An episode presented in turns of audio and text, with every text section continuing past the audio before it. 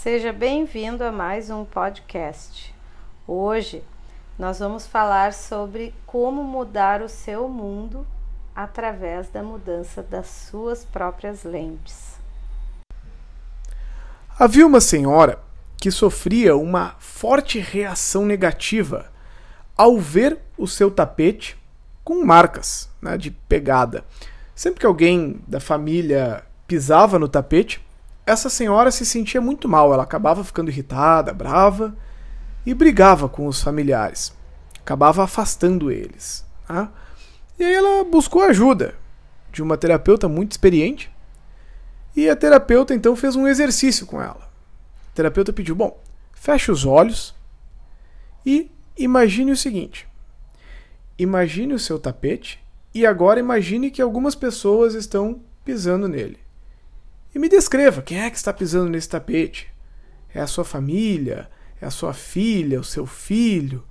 E ela descreveu: sim, é a minha filha, o meu filho, o meu marido. Eles pisam no tapete. E aí, ao descrever essa cena, a senhora já começou a ficar irritada, brava, começou a se sentir muito mal. Tá? E a terapeuta então disse: Ok, agora imagine a sua mente limpa, limpe isso da sua mente, e agora imagine de novo o seu tapete. Ela imaginou o tapete. E agora imagine o seu tapete limpinho, sem nenhuma marca de pegada, sem nenhum amassadinho. E aí a senhora então imaginou, e aí ela começou a se sentir muito bem, começou a ficar com uma expressão feliz no rosto, leve. E aí, ao perceber isso, a terapeuta então pediu ok.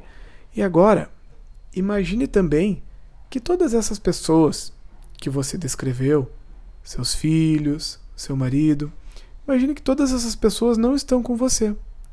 Imagine que você está sozinha. E essas pessoas estão distantes, longe.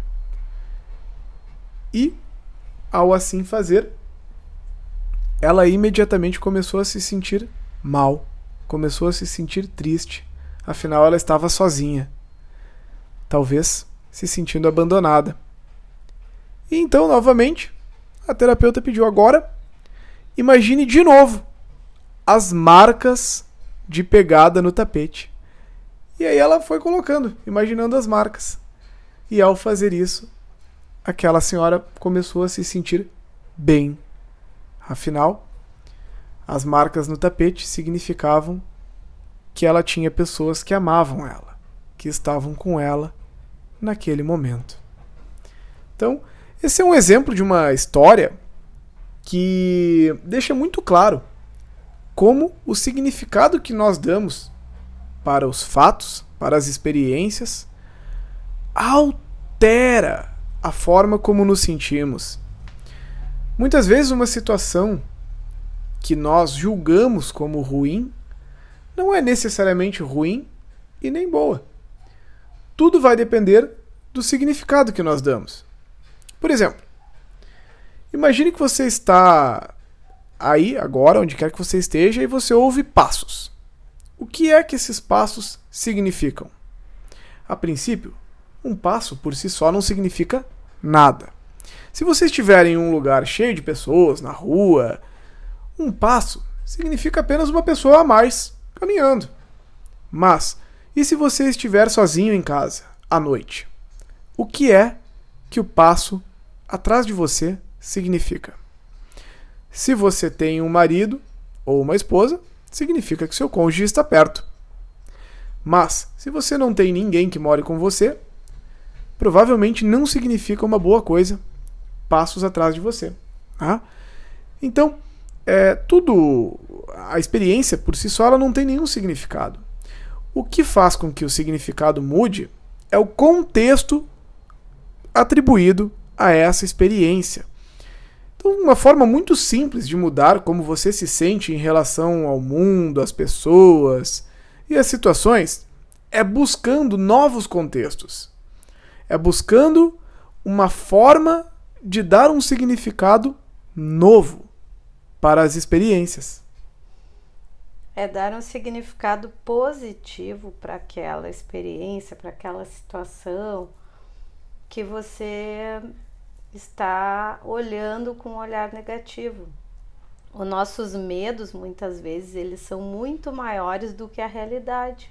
Quantas vezes que a gente sofre por antecipação, a gente imagina cenários horríveis e sofre demais e depois nada daquilo se concretiza ou as coisas não eram bem como a gente imaginava. Às vezes a gente imagina que alguém tá de mal, que não gosta da gente, que tem algum problema com a gente e no fim a gente vai descobrir que não, que a pessoa gosta da gente, que nos adora, só que estava lá com, com, com problemas pessoais e por isso esteve mais afastada dos amigos, enfim.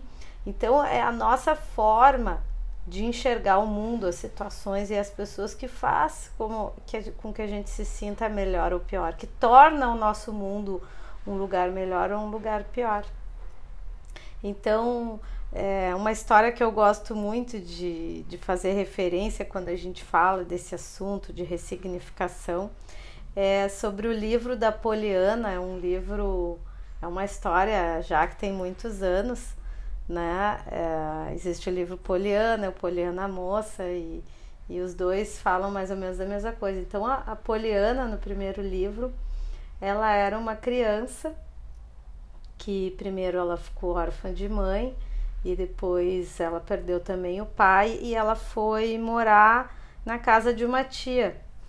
E a Poliana tinha, eh, ela era uma criança pequena e teve uma infância bem triste, né? Bem traumática, perdeu os dois pais e, e teve que passar a viver com uma tia que ela não conhecia e era e essa tia era uma pessoa muito seca, muito rígida, muito rigorosa, não tratava ela bem, não queria ela mas se sentiu assim na obrigação, no dever, assim, de, de acolher ela simplesmente pelo dever. Então, mas a Poliana, é, ainda quando o pai dela era vivo, ele propôs para ela um jogo. Quando ela ficava triste, com saudade da mãe, ou triste porque eles não tinham condições, ou por qualquer outra razão, o pai dela propôs um jogo que depois ela começou a chamar do jogo do contente. Então esse jogo como é que ele funcionava?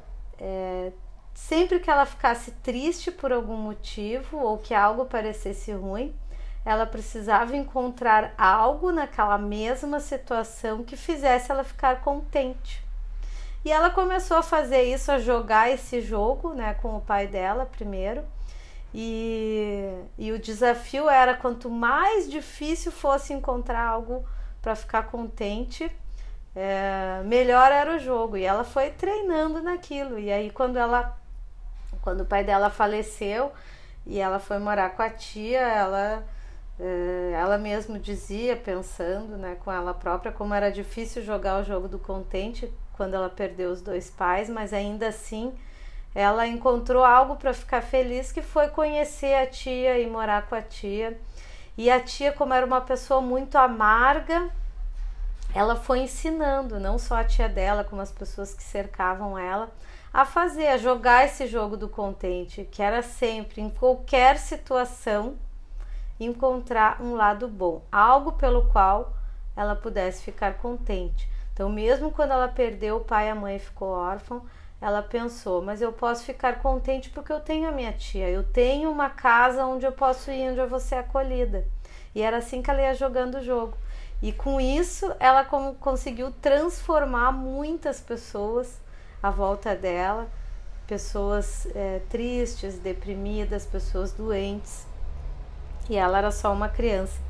Então eu gosto de trazer muito essa história e até recomendo para quem não leu esse livro que leia, porque essa é uma forma muito simples, muito básica, infantil mesmo, da gente fazer essa ressignificação, isso que o Marcelo está falando, né? Da gente conseguir dar um olhar positivo para qualquer situação, porque tudo na vida possui dois polos, positivo e negativo, por mais que a gente possa pensar que não, que há algumas situações que são realmente muito negativas, mas sempre nós conseguimos tirar algo de positivo. Pode ser um aprendizado, pode ser uma mudança dali para frente, enfim. E isso é um hábito que a gente cria na vida da gente, de sempre encontrar algo positivo. Quando acontece alguma coisa ruim, quando alguém fala alguma coisa que você não gosta, Em vez de você focar naquele negativo, use a sua mente para encontrar o lado positivo, para encontrar em que contexto, em que situação ou que forma você pode olhar aquilo e tirar algo bom, algo para que você fique contente. No começo é difícil, é difícil, mas isso vai se tornando cada vez mais fácil. E isso é algo que muda tremendamente a qualidade de vida, a vida da gente, a forma de lidar com as coisas, com os problemas. Isso é algo poderoso, é capaz de mudar crenças, mudar emoções, mudar pensamentos, mudar hábitos. É, a programação neurolinguística chama isso de ressignificação.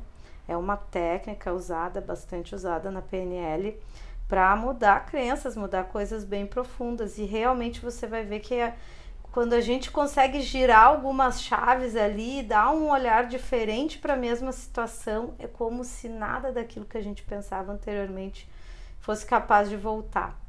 E assim a gente consegue realmente, mudando as nossas lentes, usando lentes cor-de-rosas, a gente muda verdadeiramente o mundo à nossa volta. Nós somos seres condicionáveis. Assim como aquilo que nós repetimos, né, os padrões negativos que nós repetimos muitas vezes, acabam gerando um condicionamento, você pode criar aí um condicionamento positivo. É claro que no início vai exigir esforço, mas uma forma bem simples de fazer isso é você se determinar ao longo dos próximos dias. Escolha um número de dias, quando você dá um prazo para sua mente, toda a tarefa fica mais simples. Então você pode escolher ao longo dos próximos sete dias buscar jogar o jogo do contente, né? buscar ter significados melhores, Faça isso rodando na sua mente o tempo inteiro as seguintes perguntas: O que é que eu posso aprender a partir dessa ou dessas situações que eu estou vivenciando agora? De que forma eu posso olhar diferente para essa situação? Outra pergunta legal: se você estivesse no lugar de outra pessoa observando essa cena, como seria? Se for uma, né, é, uma pessoa que interage com você, que interagiu e que talvez você não tenha gostado, tente literalmente se imaginar no lugar dessa pessoa, tentando pensar como ela sente dentro do corpo dela, com as experiências que ela vivenciou, enfim. Você vai ter uma perspectiva diferente, né?